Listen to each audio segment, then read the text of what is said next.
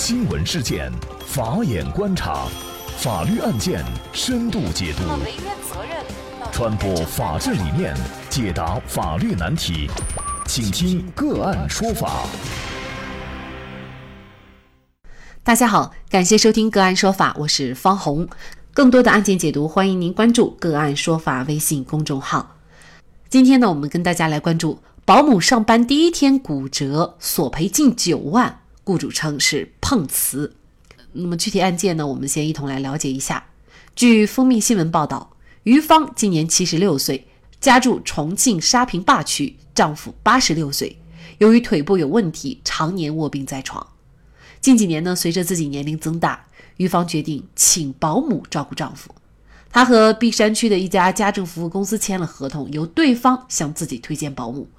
二零一七年七月，家中保姆临时有事要辞工，于芳就找到家政公司，希望紧急推荐一名称心的保姆过来。那家政公司就向他提供了北碚人陈英的联系方式。于芳告诉封面记者说：“呀，他听说陈英六十二岁，第一反应呢就是年龄偏大，不太想要。但是陈英打电话的时候呢，他说没来过陈英家这边，想过来耍一下。于是呢，女婿就开车顺路把陈英接过来耍一下。”那于芳介绍，七月二十号陈英到家以后被安排进书房休息了一晚上。二十一号家中保姆辞工，她想着既然陈英都来了，就先教教她如何照顾丈夫。据于芳所说，不管是哪一任保姆到她家来，第一天呢都是不让上手的，要站在旁边学。那于芳介绍啊，二十二号凌晨该给丈夫翻身了，她就起床到丈夫房间，却发现床铺有动过的痕迹。而陈英则瘫在一边呻吟，说腰很痛。天明以后啊，家里人赶紧把陈英送到医院。经过检查，陈英腰椎骨折。陈英后来向法院起诉，要求于芳承担其治疗及其他各种费用，一共是八万多。听说陈英腰椎骨折，于芳感觉不对劲儿。她说自己的丈夫骨瘦如柴，不足一百斤，不至于给他翻个身就把自己的腰椎弄断了吧？于芳一家赶紧查看诊断结果，原来陈英还有胸椎体陈旧性骨折、腰椎退行性病变、骨质疏松等，本身就是旧伤旧病。陈英向自己隐瞒了这些伤情，肯定有目的。再一看，发现陈英身份证上的真实信息显示，她实际上是六十七岁，而不是陈英口口声声说的只有六十二岁。于芳觉得陈英隐瞒身体有旧伤旧病，并且虚报年龄，所作所为目的只有一个，就是碰瓷骗钱。于是，在女婿向医院垫付了一万元治疗费以后，一家人拒绝再为陈英治疗提供费用。那么，陈英到底是怎么骨折的？为什么他又要隐瞒真实的年龄呢？陈英告诉封面新闻记者：“他说，于芳一方一派胡言，自己绝不是碰瓷，因为被照顾的病人有一百六七十斤。”给他翻身，才造成了自己腰椎骨折。陈英的女婿说，岳母离家的时候身体是好的，年龄报错了五岁，只是因为年纪大忘记了真实年龄。那事发当晚，据陈英介绍，他喊雇主于芳过来帮忙，于芳不来，他就自己给病人翻身，结果就把腰给扭了。那么陈英的女婿说。他说自己岳母的伤是新伤，医院检查的结果也出来了，司法鉴定机关也鉴定了伤情，结果显示以前的病症仅仅是本次压缩性骨折的次要原因。那保姆陈英到底是否是碰瓷？雇主于芳要为陈英的伤买单吗？那就这相关的一系列法律问题，今天我们就邀请云南成者律师事务所副主任王宗莹律师和我们一起来聊一下。王律师你好，哎，你好，主持人，感谢王律师。那么这个案件当中啊，两个人的说辞是不一样的。呃，于芳说呀，他私下联系陈英，但是呢，在和陈英没有任何约定，就是没有签任何协议的情况下，那么像这种情况，陈英和于芳之间到底是一种什么关系？嗯，是一种帮忙关系，还是劳务关系，还是劳动合同关系呢？呃，这个情况呢，我们要具体来看。那么从刚才的这个案例来看呢？虽然这个陈英呢跟这个雇主乙方之间呢没有这个书面的这个协议，但是呢，陈英呢已经实际上呢到了这个乙方的家中，并且呢已经在照顾这个乙方的丈夫。那么双方实际上呢就说是已经构成了一个劳务关系。劳务关系按照法律的规定呢，它并不需要就说是非要签订书面的合同才生效。那么口头协议，并且通过他这个实质性的这个已经在进行的这个护理工作，那么双方呢应该构成了一个劳务关系。那可能实践当中，这种就是雇佣保姆之间的这种关系，就适用于这个劳务关系。对，就定义为一个一个劳务关系，由保姆来提供劳务，然后呢，这个雇主这边向他提供这个服务，呃，这个报酬。嗯，那在这种情况下，那像提供劳务的一方陈英的行为，他算不算是一种碰瓷呢？因为毕竟是刚用了第一天，他就发生了这种骨折，而且呢，作为于方来说，他也有很多认为对方碰瓷的这样的一个呃证据在支持。您怎么看呢？啊，我是这样看的，就是说是陈英的这个行为呢，并不是一个碰瓷行为。为什么呢？碰瓷首先要看他的这个主观动机，他是为了骗取钱财，通过这个欺骗的手段。但是从本案来看呢，陈英他自己是有这个程序程进去的骨折，但是他的这个后面的这个受伤，是在照顾病人的时候，那么造成的这个挫伤。从他的这个形态来看，行为来看，他并没有骗取钱财的这个故意行为。他的主观心态呢是要找一份保姆工作，因此呢，他并不是一个碰瓷行为。我们来看这个案件哈，法院最终的一个认定。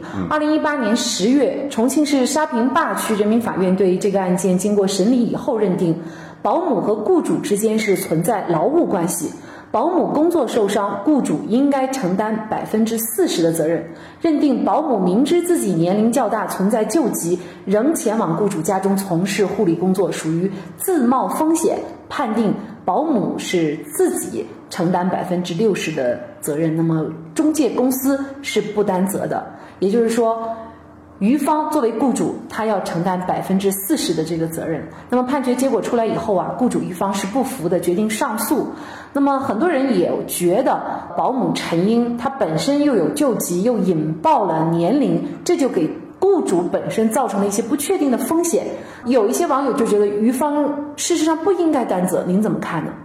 我认为这个法院的这个判决呢，还是比较公平公正，符合这个客观事实的。那么作为疑方来说呢，他首先保姆到家的第一天就发生了这样的事情，对他来说的确有点冤。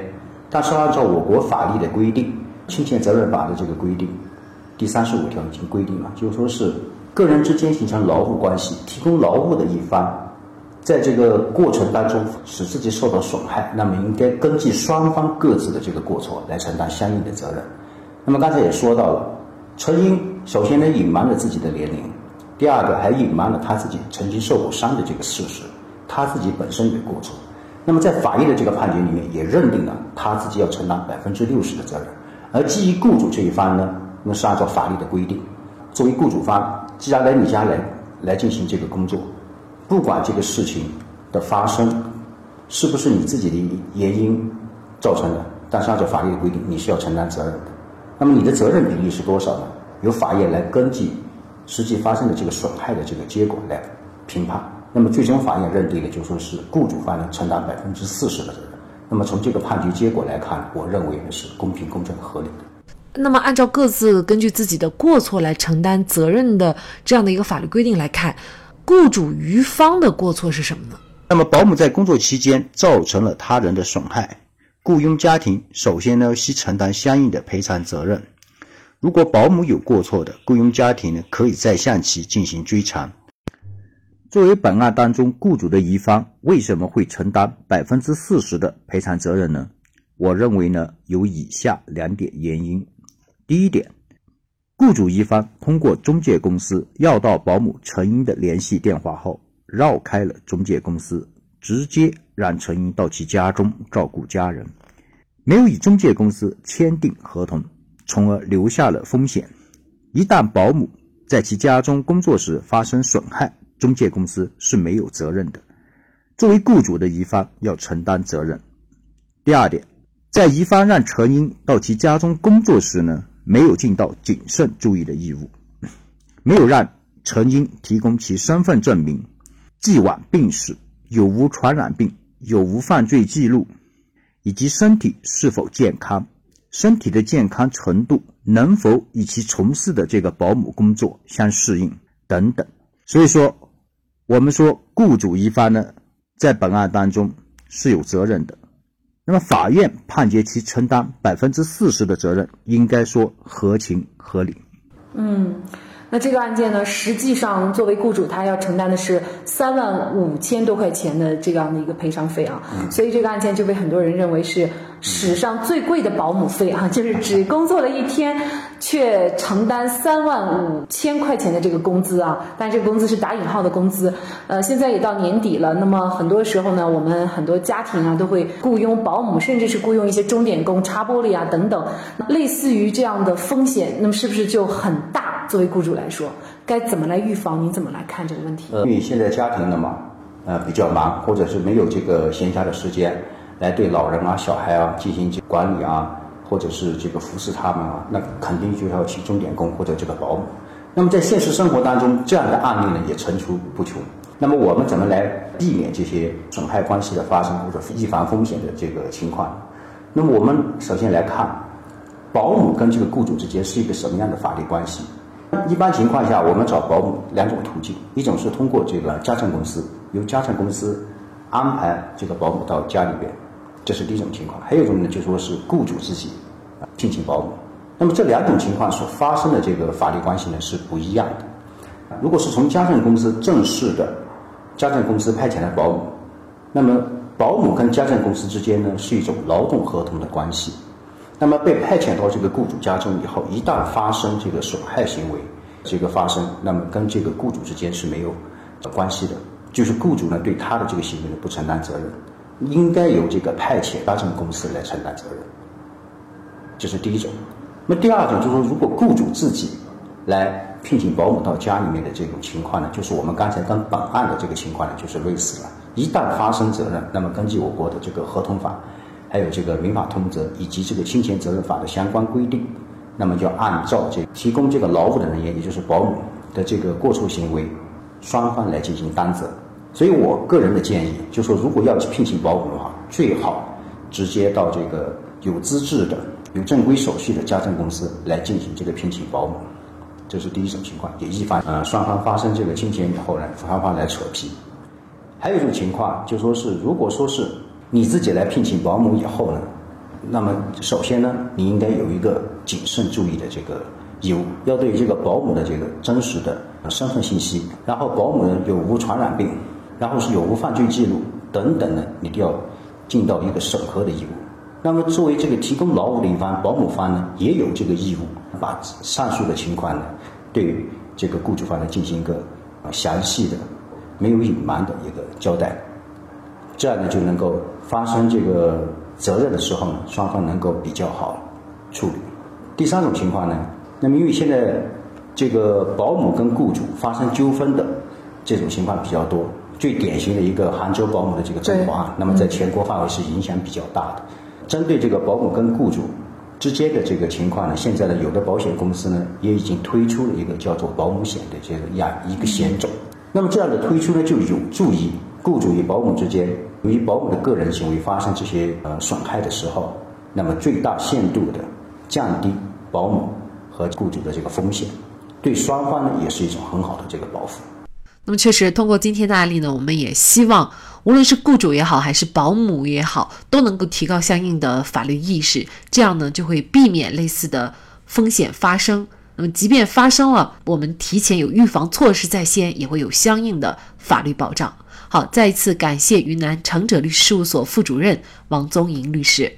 那么，大家如果想获得我们节目的图文资料，欢迎您关注“个案说法”的微信公众号，在历史消息当中就可以找到这期节目的全部图文资料。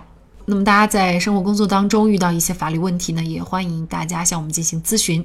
您可以添加幺五九七四八二七四六七这部手机号码的微信号，就可以找到我们。他们都非常的资深、专业和负责人。感谢您的收听，我们下期节目再见。